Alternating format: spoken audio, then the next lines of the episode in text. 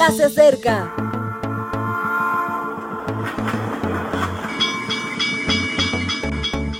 Partimos ya.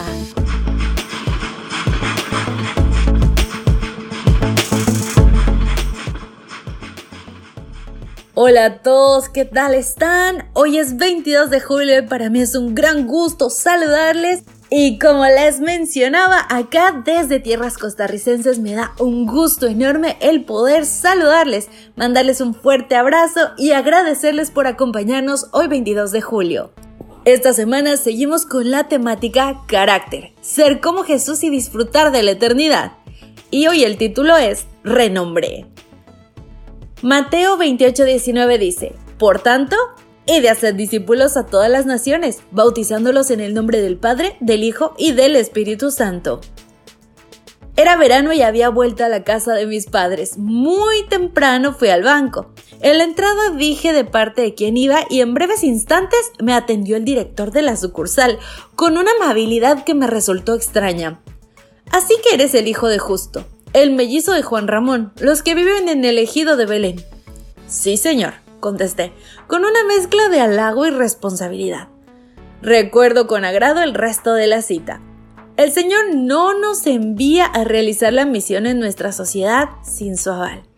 No tenemos que enseñar y bautizar por nosotros mismos, sino por Él. Realizar tal tarea en nombre de la Trinidad es un honor y una responsabilidad también. Ir en el nombre del Padre implica ser hijos de Dios.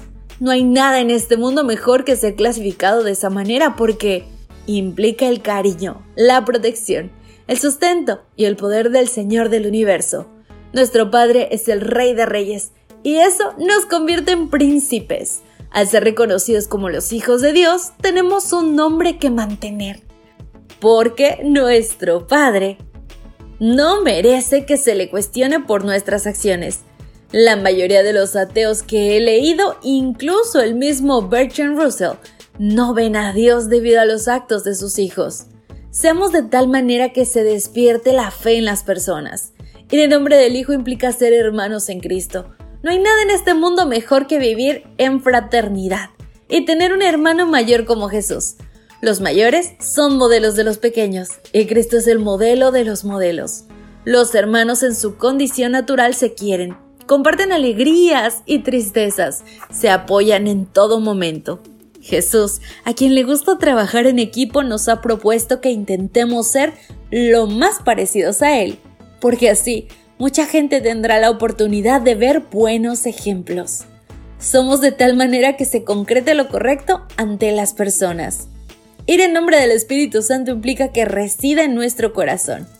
No hay nada en este mundo mejor que tener la plenitud del Espíritu, porque siempre hay consuelo. El Espíritu nos hace mejores personas, nos da sabiduría, nos enseña a amar y a crecer. Vivir en el Espíritu ayuda a que muchas personas conozcan que es un ser tan delicado y poderoso como para anhelar que habite en ellas. Somos gente de renombre, implica algunas responsabilidades, pero ¡qué privilegio! Así queridos amigos, cerramos la reflexión de hoy. Somos personas de renombre, somos hijos de Dios. Así que me encanta despedirme así. ¡Pura vida! Y que Dios te bendiga y te guarde. Maranata. Gracias por acompañarnos. Te recordamos que nos encontramos en redes sociales. Estamos en Facebook, Twitter e Instagram como Ministerio Evangelike. También puedes visitar nuestro sitio web www.evangelike.com. Te esperamos mañana.